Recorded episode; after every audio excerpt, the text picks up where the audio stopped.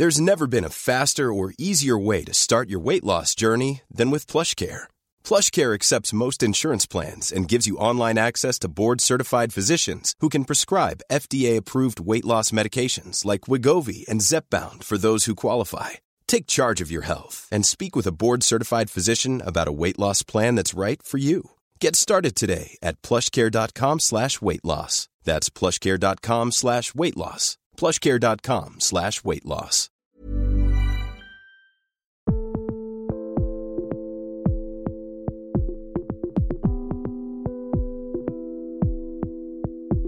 Bienvenue dans Au cœur du crime, une série proposée par l'Obs. Ils ou elles se sont retrouvés de par leur métier ou par le hasard de la vie au centre d'une histoire judiciaire et ils nous racontent comment leur existence a soudain basculé. L'affaire Grégory, deuxième épisode, Dohan Bui reçoit l'ancienne journaliste Laurence Lacour. En 1987, la Cour de cassation casse l'arrêt de renvoi de Christine Villemain aux assises et dépayse le dossier. C'est le juge Simon à Dijon qui va reprendre l'affaire. Ce qui va changer totalement la façon dont le cas Christine Villemain va être traité. C'est sûr que dès que la cassation a été ordonnée, euh, on a changé d'époque, on a changé de lieu, on a changé de géographie, on a changé d'acteur, et tout a radicalement changé. Et il était temps, parce que franchement, on était tous épuisés. Et quand je dis on, je, voilà, c'est les journalistes, les protagonistes, les avocats. Je crois que euh, on était tous allés au, au bout de nos faiblesses Mm. et de nos médiocrités. Et que tout le monde en avait conscience à un moment donné. Et donc ça a été quand même une plage de salut que l'idée de dépayser ce dossier, comme on dit, et de le renvoyer devant une cour qui n'était pas du tout concernée. Et ce faisant, ils ont désigné leur président, qui était donc le, magistrat euh, Maurice Simon, euh, qui a été euh, un ancien juge d'instruction, qui avait été connu pour démêler des affaires déjà très délicates, et à qui ce dossier a été confié. Et à partir de là, il y a une période de sérénité qui s'est installée. Les témoins ont reçu l'ordre impératif de se taire, les avocats également. Voilà, donc le juge leur a dit moi je vais travailler et euh, euh, communication limitée euh, au strict minimum de la part des avocats. Les journalistes reviennent quand même sur place parce qu'il va y avoir des reconstitutions à. Alors ils reviennent sur place, donc ils, ils reviennent, mais euh, ils lâchent, ils lâchent prise quand même, parce que par exemple la première audition de Christine Villemain qui intervient en juillet 87. À Épinal, ça aurait été forcément une course-poursuite, il y aurait eu des cris, des sifflets, des bagnoles qui arrivent en, en- en trombe. Bah, C'était une ambiance, mais incroyable à chaque Mm. fois. Je refais juste un petit retour en arrière. Je me souviens d'une fois où alors elle était enceinte de 7-8 mois, donc c'était assez... Elle était, ça se voyait, quoi. Elle était vraiment... euh, et euh, le, le tribunal était fermé de toutes parts pour se protéger justement des journalistes pour qu'ils n'y rentrent pas. Sauf qu'elle, elle devait y rentrer. La porte était fermée, c'était une porte en verre. La foule poussait derrière. Elle était écrasée contre la porte en verre avec son ventre qui était... Oh, c'est quand même des scènes qu'on n'oublie pas comme ça. hein. Là, elle arrive dans les petites rues qui entourent le palais de justice de Dijon. Il n'y a personne. Elle-même, elle comprend pas, Elle en revient pas. Quoi. Elle a Mm. tellement été habituée à être maltraitée. C'est pas qu'elle le regrette, mais elle est saisie. Quoi. Elle se dit qu'est-ce qui c'est bizarre. Quoi. Elle n'a connu que ça. Et, voilà. Et donc les journalistes ont raté ces premières auditions, ce qui était inconcevable un an plus tôt. Donc non, il y a, il y a eu quand même euh, une période d'accalmie. Alors c'est sûr qu'à l'automne, le magistrat a ordonné des reconstitutions, euh, je dirais grandeur nature, c'est-à-dire par euh, les mêmes conditions climatiques, les mêmes conditions d'éclairage, les déplacements sur les lieux, euh, entre les différents points cruciaux. Et vous y étiez? Alors là, moi j'y étais, c'était d'ailleurs ça doit être non, c'était l'avant-dernier reportage que j'ai fait sur cette affaire. Là, évidemment, les journalistes, on est tous revenus parce que personne ne pouvait nous empêcher d'assister à quelque chose qui se passait en plein air. Et donc c'est vrai que ces reconstitutions étaient, étaient saisissantes. Bon, il y a évidemment une scène qui pour ma part m'a bouleversée, mais je n'ai pas été la seule. Euh, lorsque on a jeté un mannequin de la taille de Grégory, habillé comme Grégory et ficelé par des cordelettes comme Grégory, et qu'il a été jeté dans la rivière euh, par un, un gendarme, de façon à tenter de calculer la trajectoire euh, qu'il avait suivie sur la rivière pour euh, tenter de déterminer le lieu d'où il avait été jeté. Là, on réalise, euh, il y a bien quelqu'un qui, avec ses bras, a, finalement jeté ce, corps dans, une rivière. Et je crois que dans, cette reconstitution, il y avait de la part du magistrat instructeur une volonté justement de, de frapper l'opinion publique, parce qu'il s'il y a une chose qui est certaine, c'est qu'il y a plein de gens qui savent et qui parlent pas. C'était aussi une façon de leur dire voilà ce que vous cachez. Et en décembre 1987, Jean-Marie Villemain est libéré. Et pour vous, euh, c'est la dernière fois, je crois, que vous allez traiter de l'affaire pour Europe 1. Le dernier portage, c'est donc la libération de Jean-Marie Villemain, qui intervient le 24 décembre 1987, au bout de deux ans et demi d'emprisonnement. Moi, il y a deux choses qui m'ont frappé ce soir-là. C'est de l'avoir entrevu Jean-Marie Villemain dans la voiture de ses avocats qui quittaient la prison de Saverne. Et moi, ce qui m'a frappé, c'est son visage extrêmement maigre, euh, extrêmement émacié. Voilà, donc j'ai cette image-là euh, dans les flashs bleutés euh, dans la nuit du, 24 décembre au 25, qui est sorti vers 21h, je crois. Il est sorti juste avant Noël, du coup. Enfin, le, soir de Noël, le, soir de Noël. le soir de Noël. Oui, ce qui était évidemment aussi très symbolique quand mm. même. Et puis après, donc je suis allée dans un resto, une Winstube de, de Saverne avec euh, mes, mes, bons copains.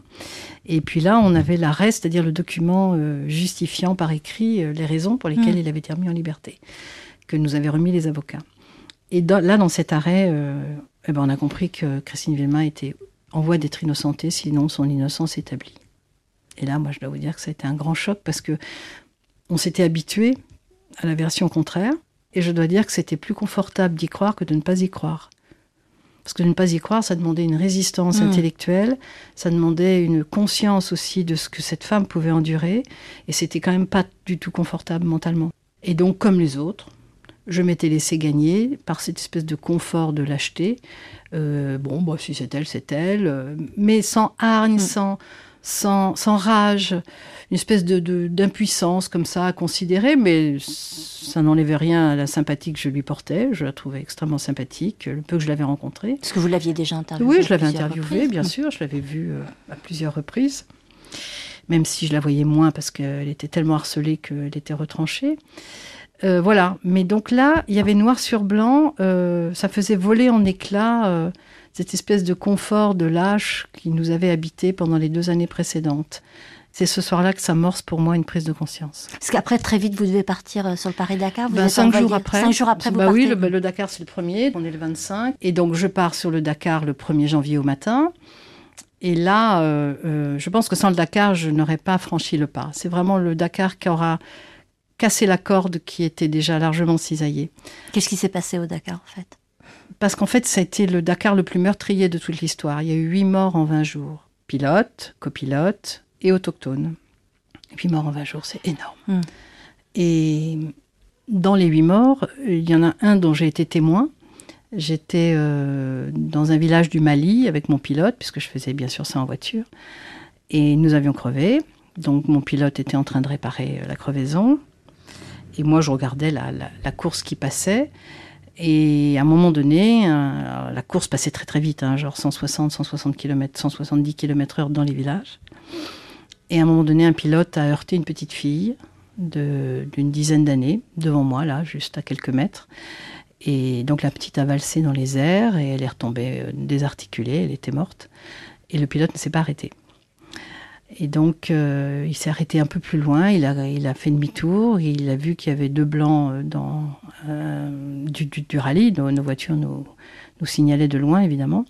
Il nous a fait signe, genre, démerdez-vous. Et c'est nous, donc mon pilote et moi, qui avons dû ben, prendre en charge la suite de cet événement absolument tragique. Puis jusqu'à ce que la, la, direction de la course arrive et qu'elle fasse un chèque qui cloue l'affaire. Donc on a repris la voiture ensuite. Et on est arrivé vers minuit au bivouac. Et moi, j'ai fait un premier, premier reportage, évidemment, pour décrire ce que j'avais vécu, ce dont j'avais été témoin. Et j'en ai proposé un autre pour le lendemain sur, sur le même thème. Mm. Quoi. Pour moi, c'était gigantesque, évidemment. Et je me suis entendu dire, bah, c'est bon, c'est un accident de la route, ça va. quoi. Mm. Et là, là, je peux vous dire que c'est ce jour-là que j'ai vraiment décroché. Là, là, je suis rentrée, j'ai dit, c'est terminé. C'est terminé parce que je, Enfin, je ne l'ai pas dit aussi vite, malheureusement, parce que c'était pas si clair. Mais en gros, c'était mais qu'est-ce que je fais dans ce monde qui ne, fait aucun cas des dégâts qu'il laisse derrière lui? Je trouvais ça, mais d'une violence et d'une vulgarité. Cette façon de considérer ça comme un accident de la route. Bah oui, c'est un accident de la route. Bah oui, d'accord, mais enfin bon, ça peut peut-être être vu un petit peu autrement quand même. Quand vous vous retournez, que vous vous dites, euh, à propos par exemple du cas de Christine Villemain, Ok, donc si elle est innocente, ça veut dire que tout ce que j'ai fait, tout ce que j'ai dit depuis trois ans et demi, c'est nul et non avenu et que ça n'aurait pas dû exister. Ben moi, je suis désolée, ça a réveillé ma conscience. Oui, je pense que c'est à se vomir soi-même d'avoir d'avoir joué ce jeu dont on n'était pas dupe en plus. On a très bien vu comment les choses se sont fabriquées de l'intérieur, on les a très bien vus se, se déliter de l'intérieur. Euh, j'aurais pu partir plus tôt, j'aurais pu réagir, je ne sais pas comment, mais en tout cas j'aurais pu partir plus tôt, mais je n'avais pas la conscience encore pour le faire. Et à partir de là, la conscience m'est vraiment arrivée, une espèce de voix en moi qui m'a dit euh, c'est pas ça la vie, c'est pas ça ton métier, c'est pas ça que tu veux faire, c'est pas ça que tu veux vivre. Et à partir de là, bah, débrouille-toi ma vieille avec ça.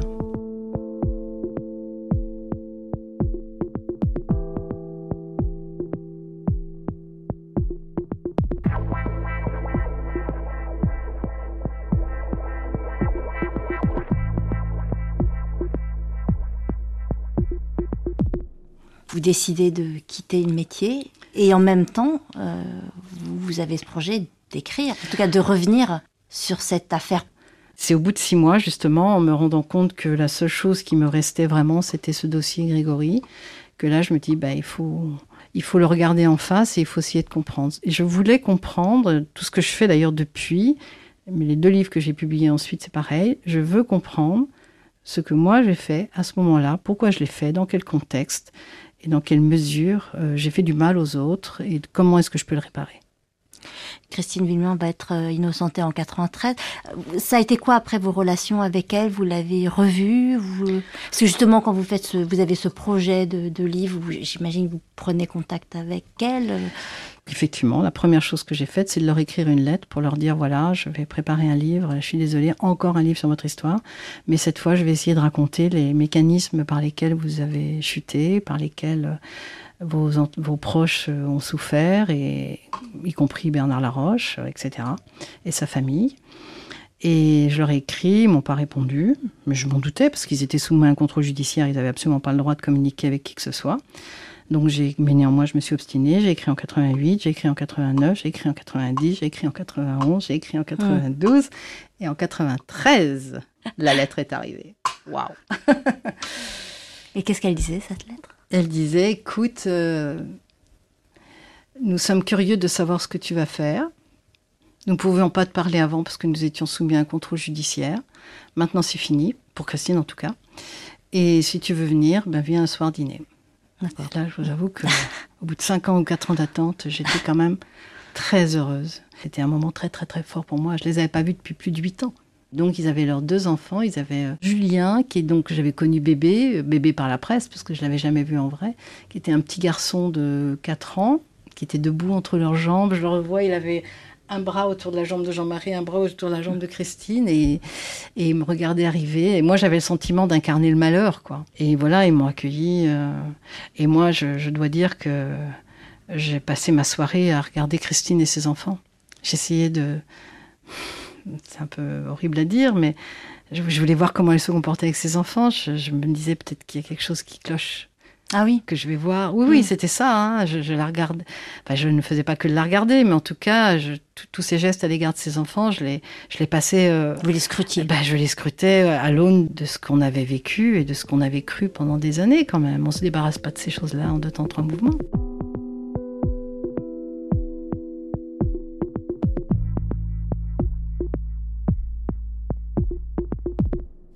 Au départ, quand vous, vous commencez l'écriture du livre, vous allez euh, prendre contact avec le juge Simon et vous, oui. vous allez le rencontrer. Eh ben, il fait partie des personnes auxquelles je me suis adressée, évidemment, parce qu'il y avait un problème majeur qui se présentait à moi, c'est de combien de temps je pouvais disposer pour faire ce livre. Tout le monde disait l'affaire va se terminer, l'affaire mmh. va se terminer, donc comment on fait un livre lorsqu'on veut être quand même un peu en phase avec l'actualité si on n'a que trois mois devant soi? D'abord, je savais même pas ce que je voulais faire en plus, donc c'était quand même très compliqué. Donc je me suis dit, bah, après tout, euh, je vais demander au principal intéressé, lui devrait pouvoir me le dire. Alors ça faisait sourire tout le monde autour de moi qui me disait, oui, oui, c'est ça, vas-y. Oui, oui. tente ta chance. Sauf que ça marchait. Je lui ai écrit une grande lettre. Euh, où je mettais tout sur la table, quoi. Mes remords, euh, mon sentiment de culpabilité vis-à-vis -vis de Bernard Laroche, euh, mes souffrances de jeune journaliste qui avait perdu tous ses repères, vraiment, j'y suis allée avec les tripes sur la table, en me disant, bon, de toute façon, qu'est-ce que j'ai à perdre? Et je lui disais, voilà, je ne veux pas vous parler ni de ça, ni du dossier, je veux juste que vous me donniez le, laps de temps dont je pourrais bénéficier pour travailler. Et en fait, euh, ben, il m'a téléphoné un matin, je ne m'attendais pas du tout à ce qu'il me téléphone, mais il m'a téléphoné en disant, écoutez madame, euh, euh, j'ai été très touchée par votre lettre, si vous voulez venir, venez, mais nous ne parlerons pas du fond du dossier. Ben, je dis non, ça me paraît évident. Et puis voilà, donc je suis allée le voir trois semaines après. Et puis c'est vrai que ça a été un moment clé dans mon existence, puisque j'ai rencontré un homme euh, qui m'a frappé par euh, son humanité. Et ça, c'est ce qui me manquait. Hmm. C'est ce qui nous a manqué pendant des années où on a traité les gens comme des pions, comme des petits soldats de bois, euh, qu'on déplaçait sur un échiquier dont on avait nous-mêmes dessiné des cases complètement aberrantes. Et il n'y avait aucune humanité dans cette affaire. Vraiment, c'est ça qui m'a le plus frappé. Il n'y avait aucune humanité. On ne respectait rien ni personne. Hmm. Ça avait commencé sur la tombe de l'enfant et ça avait tout le temps, tout le temps été comme ça, mais tout le temps. Et là, je me suis trouvée en face de quelqu'un qui avait d'abord beaucoup de prestance, beaucoup d'allure, qui était impressionnant et qui euh, parlait des mêmes, mais avec beaucoup de respect. Et là, pour moi, ça a été euh, une ouverture, quoi, parce que c'était le retour de, quelque chose que j'avais perdu. Et je le dis sans, pudeur, j'ai été éblouie par cet homme. D'ailleurs, je suis sortie, j'avais toujours incarné, j'ai toujours incarné de notes sur moi. Je prends des notes et j'avais noté éblouissant.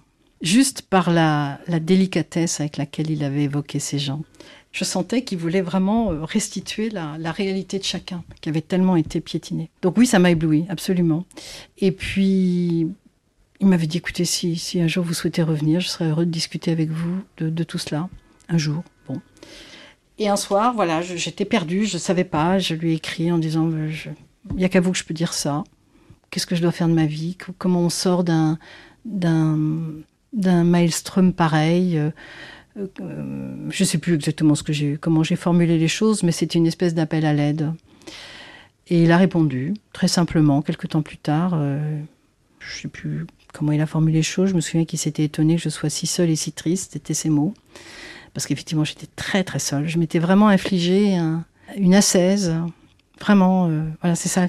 C'est étonnant quand même que vous lui écriviez à lui, à ce moment où vous êtes euh, bah oui, mais c'est quand même la seule source de lumière que j'ai trouvée. Alors je mets de côté mes parents, ma famille, qui étaient très solidaires, mais qui ne comprenaient pas trop ce qui m'arrivait, et c'était pas vers eux que j'avais envie de me tourner. J'avais envie de me tourner vers quelqu'un qui savait ce, dont je parlais, hmm. qui, qui, avait les mêmes tenants et aboutissants, euh, même s'il connaissait pas toutes les coulisses, c'est le moins qu'on puisse dire.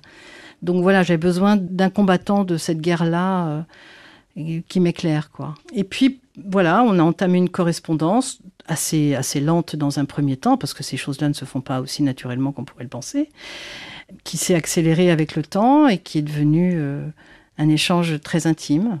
Très 139 lettres, c'est ça? 139 lettres, que vous avez bien compté, mais je crois que je les avais comptées avant vous. Oui, 139 lettres que nous avons échangées, euh, qui étaient euh, une réflexion sur la vie, sur, sur la mort, sur la justice, sur l'âme. Je me souviens beaucoup de c'était quelqu'un qui.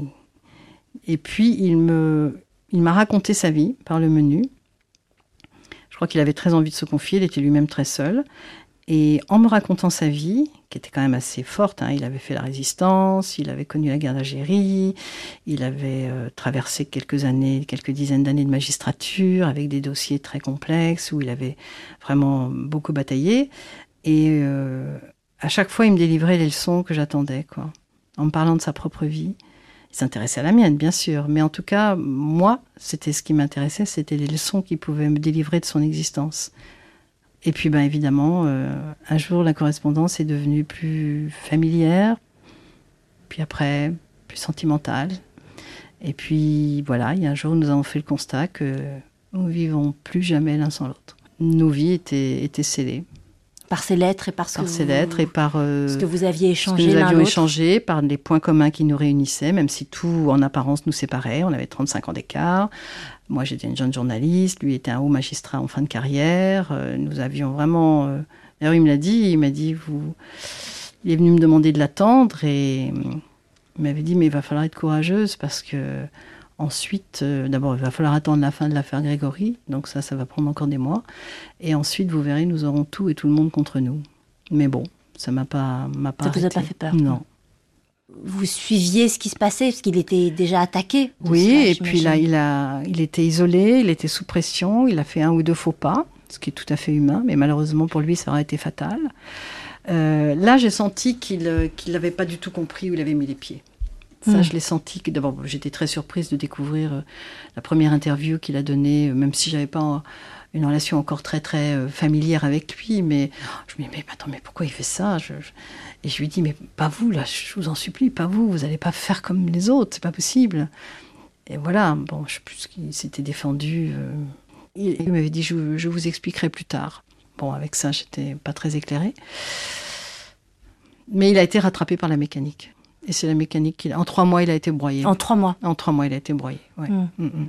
Et euh, cette mécanique, c'était la même qu'à l'époque d'Épinal, avec euh, les mêmes. euh, C'était les mêmes protagonistes, c'était les mêmes enjeux.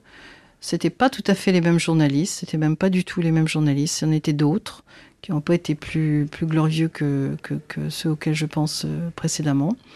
Mais c'est en tout cas la mécanique, le système était le même, oui. oui, oui. C'est-à-dire qu'il avait, il était respecté parce qu'il avait réussi à imposer le silence dans cette affaire. Et le jour où il a parlé, il n'a pas compris qu'il se, il se sabordait, qu'on lui pardonnerait pas. Ça a été une crise cardiaque en janvier 90 qu'il a fauché. Mais oui, oui, c'est sûr que sa santé a, suivi des, a subi des à-coups terribles avec ça.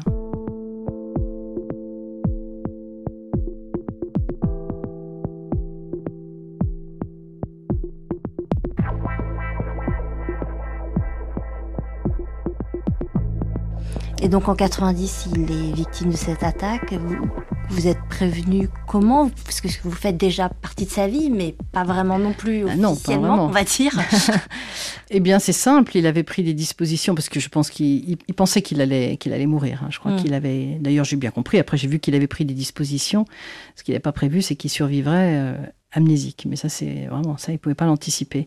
Eh bien, il avait prévu. Il avait mis une- une- dans son portefeuille. Il avait une carte de visite. Et au dos de cette carte de visite, il y avait les noms des trois personnes à prévenir, qui étaient sa compagne, la mère de son enfant, sa greffière, qui Mm. était quand même la, son bras droit et, et la mémoire de ce dossier, et puis moi. Voilà, dont les gens, quand ils ont vu sa famille, a vu le nom, ne savaient pas qui c'était. Mais bon, c'était ses volontés, donc on m'a prévenu et j'ai été prévenu le jour même, comme ça. Après, il a fallu que moi-même j'explique qui j'étais et ce à quoi je. parce que c'était compliqué quand même au début, parce qu'il était, il est sorti de son coma amnésique. Hmm. Il avait oublié votre nom, c'est ça? Mais pas Oui. vous. Moi, il m'avait pas oublié, mais il avait Mm. oublié mon nom. Hmm, hmm. Euh, Alors, si, je dois dire que par chance, quelques jours avant, il avait parlé de moi à sa fille aînée. D'accord. Donc ça a permis quand même de faire la jonction. Il est, il est sorti très très abîmé de son coma. Il avait vraiment plus de... Mais il avait quand même gardé euh, ce que j'appelle la mémoire du cœur, parce qu'il a reconnu ses enfants, il a reconnu son entourage, même si c'était un peu chaotique au début. Et moi, lorsque j'ai été autorisée à, aller le voir, il m'a reconnu aussitôt. C'est comme ça que j'ai compris que la, la mémoire se nichait pas seulement dans le cerveau, mais aussi dans le regard et dans le cœur. Et ensuite. euh, Et vous- ensuite, conformément à son vœu et au mien, nous avons vécu ensemble, comme on l'avait envisagé, euh, mais avec évidemment une accélération du temps et des événements, ça qu'on n'avait pas du tout envisagé. Et donc, euh, je suis restée à ses côtés, bien évidemment, et nous sommes partis de cette région. On a vécu dans une autre région, coupé de tout, de tout le monde, et je l'ai assisté de son mieux jusqu'à la fin de ses jours. Et euh, il était devenu amnésique, c'est ça Oui. Donc euh, cette affaire qu'il avait hantée, euh, rongée, ne s'en souvenait plus.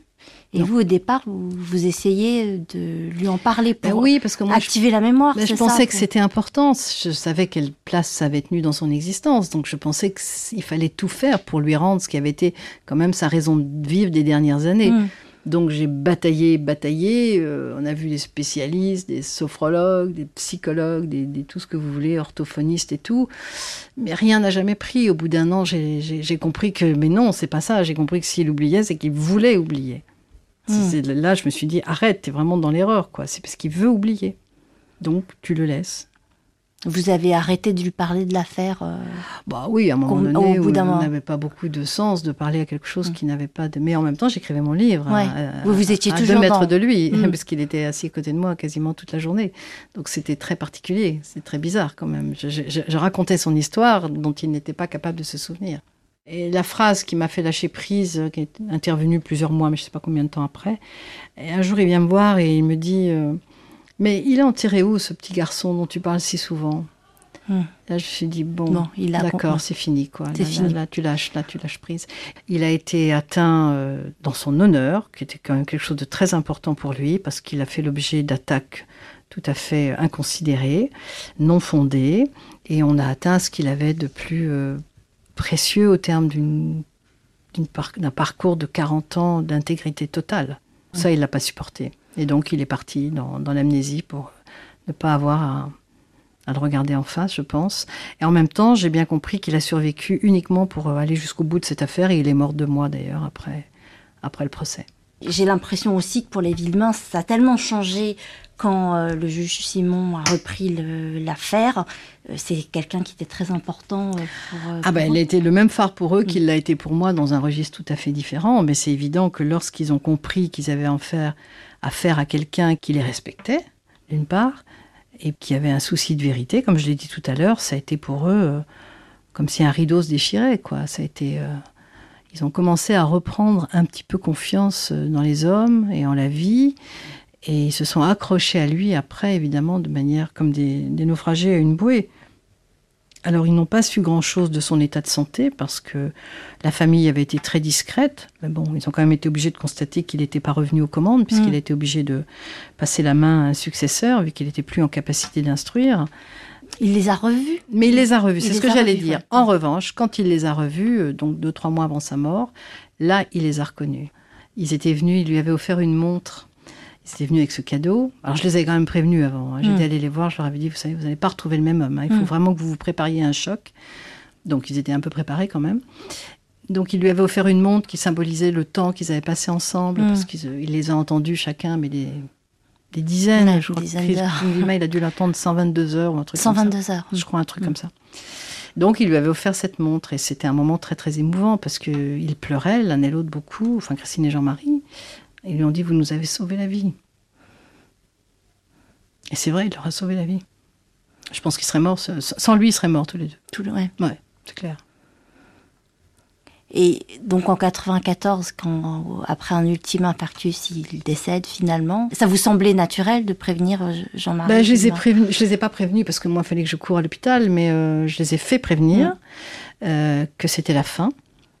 Voilà, je ne savais pas ce qu'ils allaient faire. C'était en pleine nuit.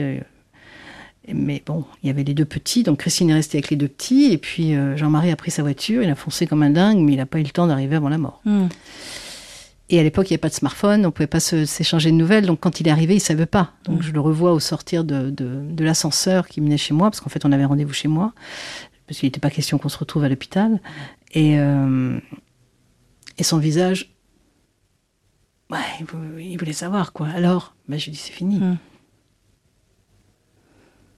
Et après, on a passé toute la nuit à, fumer, à cloper comme des dingues. Alors que moi, j'avais arrêté de fumer depuis 4 ans, à boire du café et à parler de lui, à parler de lui, à parler de lui, et, à croiser nos souvenirs, quoi. Et à comprendre que, parce que tout ça, je vous le dis avec 25 ans de recul, mais à comprendre euh, en imbriquant nos souvenirs, euh, voilà, toute la lumière que ça avait pu apporter dans nos vies respectives. Le lendemain matin, euh, on est allé, je l'ai emmené au funérarium, bien sûr, et donc, il s'est recueilli devant les dépouilles de, Maurice Simon. Et là, il a mis une photo de Grégory du côté gauche sur son cœur. Mmh. il est parti avec ça.